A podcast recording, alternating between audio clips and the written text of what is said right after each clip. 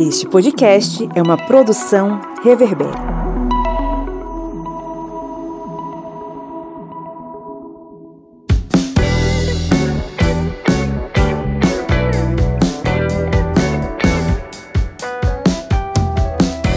Olá, historiantes! Está entrando no ar o FAQ, o seu programa de perguntas e respostas que responde às dúvidas mais frequentes sobre história e outras ciências humanas comigo, professor Pablo Magalhães. No episódio de hoje, vamos fazer uma viagem pela antiguidade e pelo medievo para resolver uma questão que envolve o planeta Terra, o universo e a forma dos corpos celestes. E aí, vamos para o nosso 12 segundo FAQ?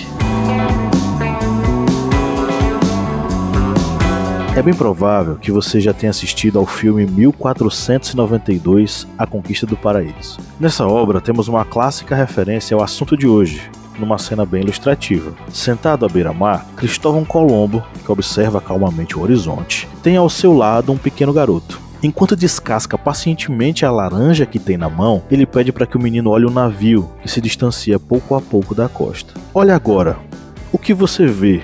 Diz ele. Veja o mastro, responde o garoto. Feche os olhos, abra-os apenas quando eu mandar, diz Colombo novamente, ao que prontamente o garoto atende. Podemos ver os olhos do navegante mirando fixamente o mar, bem determinado. Olha agora, comanda ele ao garoto, que abre os olhos e espantado constata: sumiu. Erguendo a laranja, Colombo mostra ao menino: Não disse? É redonda, redonda! O filme mostra Colombo como o primeiro a defender a esfericidade da Terra, teria causado muita confusão no século XV, onde supostamente a humanidade tinha como certeza que o planeta era achatado. Vamos para a pergunta de hoje. Os medievais acreditavam que a Terra era plana? Antes de responder a pergunta, deixa eu te lembrar de clicar em seguir nosso podcast e ativar o sininho para receber todas as nossas novidades. E se você estiver ouvindo a gente no Spotify ou Apple Podcasts, não esquece de dar 5 estrelas para fortalecer nosso projeto.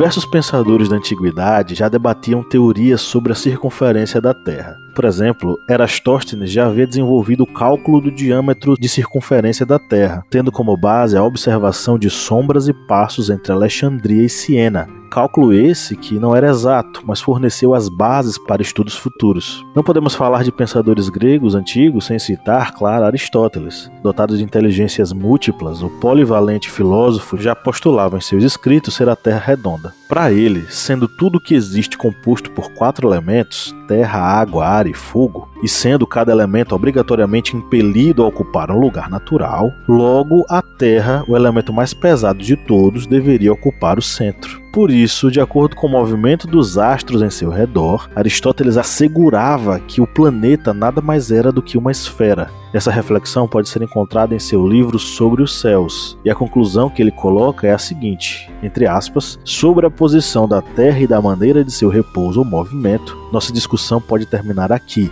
Sua forma deve ser necessariamente esférica. Platão mentor de Aristóteles, também engrossava esse coro. Para ele, a Terra seria, entre aspas, um corpo circular no centro dos céus. Afirmativa que pode ser encontrada no diálogo Fédon, em outro diálogo seu, o Timeu, o filósofo formularia a ideia de que Deus havia ordenado o universo graças à geometria e aos números, fazendo uma esfera, onde os quatro elementos terrestres estariam rodeados pelo círculo dos céus, formados em proporções harmoniosas. É importante ressaltar que esses dois filósofos aqui destacados, Platão e Aristóteles, foram os pensadores mais influentes durante o período medieval, séculos depois de mortos. Seus escritos foram importantes para a construção do pensamento cristão. Platão, por exemplo, foi basilar na filosofia dos pais da igreja, em especial Agostinho de Hipona. Já Aristóteles foi redescoberto a partir das traduções árabes, inserido na doutrina cristã pelo filósofo Tomás de Aquino. O próprio Santo Agostinho, entusiasta do pensamento neoplatônico, convidava seus colegas à experimentação e observação da natureza. Nas palavras dele, entre aspas, para descobrir Deus, alguns leem um livro, mas existe um grande livro, a própria aparência da criação. Levantem os olhos, abaixem-nos, vejam, leiam.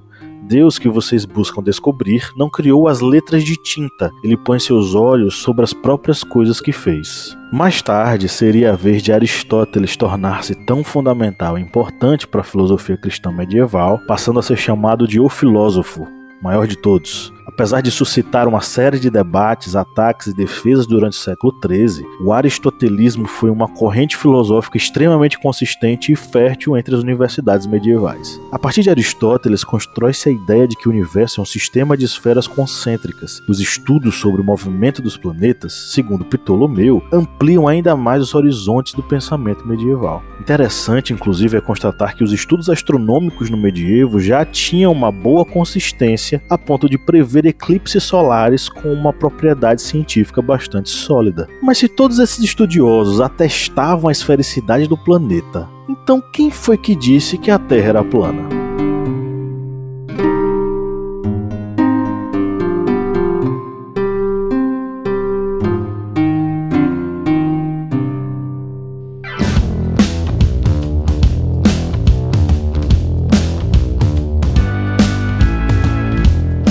E aí, tá curtindo o trampo? Saiba que você pode contribuir com a gente no apoia.se barra historiante ou no aplicativo da Aurelo por apenas R$ reais mensais. Você ajuda o projeto e ainda recebe recompensas, podcasts e vídeos exclusivos, mini cursos, sorteio mensal de livros e muito mais. O link tá na descrição do episódio.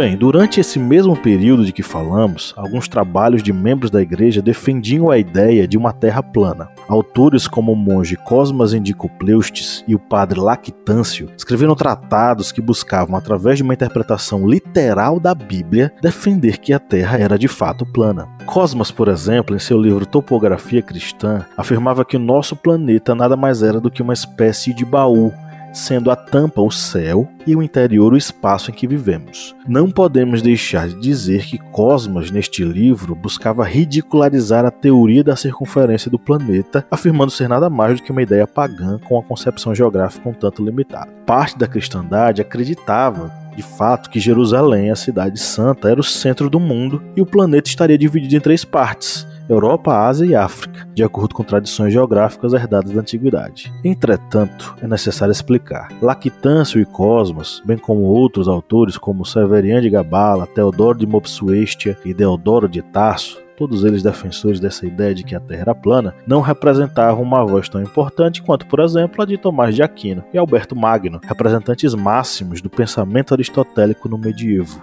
Não raro eram desconsiderados pelos centros universitários e mesmo comparados a tolos porém, é a versão deles que passou a ser perpetuada até nossos dias. A ponto de hoje reproduzirmos a ideia de que Colombo foi quem tentou provar que a Terra seria redonda, tirando o mundo do obscurantismo cristão medieval. E como isso aconteceu?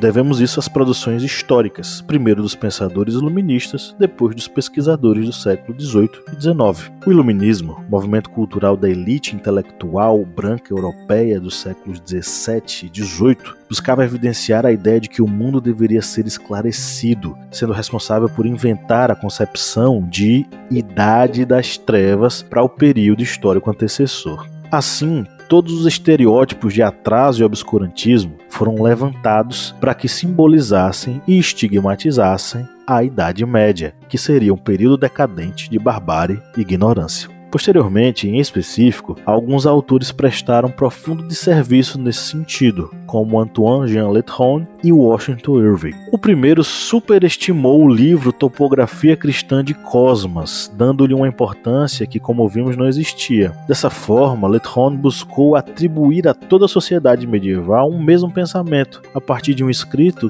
que tinha uma ínfima importância em seu tempo. O segundo, romancista norte-americano, lançou uma biografia chamada Columbus, em 1828, onde deturpa o conteúdo do Conselho de Salamanca. O que foi o Conselho de Salamanca? Foi um encontro para o debate sobre a ideia de Colombo de que a Terra seria menor do que era na verdade e que navegando direto para o oeste se chegaria mais rápido às Índias. O que Washington Irving fez transformou o Conselho em um embate entre fé e ciência, em que Colombo estava tentando sem sucesso provar que a Terra era redonda, sendo condenado com silêncio pela Inquisição.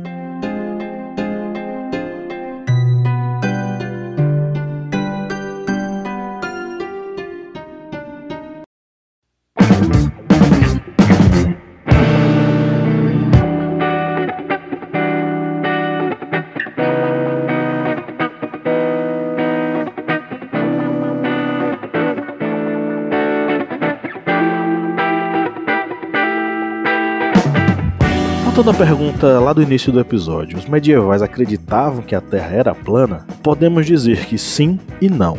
Desde a antiguidade até o período medieval, diversos filósofos e astrônomos já haviam defendido a esfericidade da Terra. No entanto, uma outra corrente menos influente difundia hipóteses sobre uma Terra achatada ou em formato de baú. A própria discussão sobre o formato dos corpos celestes e a posição da Terra geraria outras disputas memoráveis, como a de Galileu Galilei e a teoria do heliocentrismo contra o dogma do geocentrismo da Igreja. Mas aí já é assunto para um próximo episódio. Chegamos ao final do FAQ Historiante, e aí, a gente tirou suas dúvidas? Dúvidas. Lembrando que você pode mandar perguntas diretamente para a gente no e-mail contato@ohistoriante.com.br. Quem sabe a sua pergunta não vira um episódio aqui. A bibliografia base para esse episódio está na descrição. E claro, eu deixo o convite para que você acompanhe os nossos programas ao longo da semana aqui no podcast. Quarta-feira tem Minipédia e no final de semana, no sábado, tem a nossa mesa redonda sobre temas da atualidade. Eu fico por aqui. Abraço.